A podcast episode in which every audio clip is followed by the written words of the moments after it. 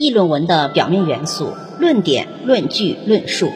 议论文的真正要素：推理过程，由中心论点、分论点、中心论据、分论据的逻辑关系和叙述顺序构成。好比数学证明题的证明过程。一篇好的议论文，其推理过程至少具备一个完整严密的归纳和演绎。完整。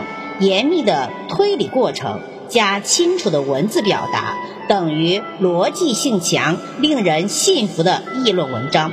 很多老师在教学中强调，大家一定要先论点后论据，有的甚至要求一定要在文章的第一句就把中心论点写出来。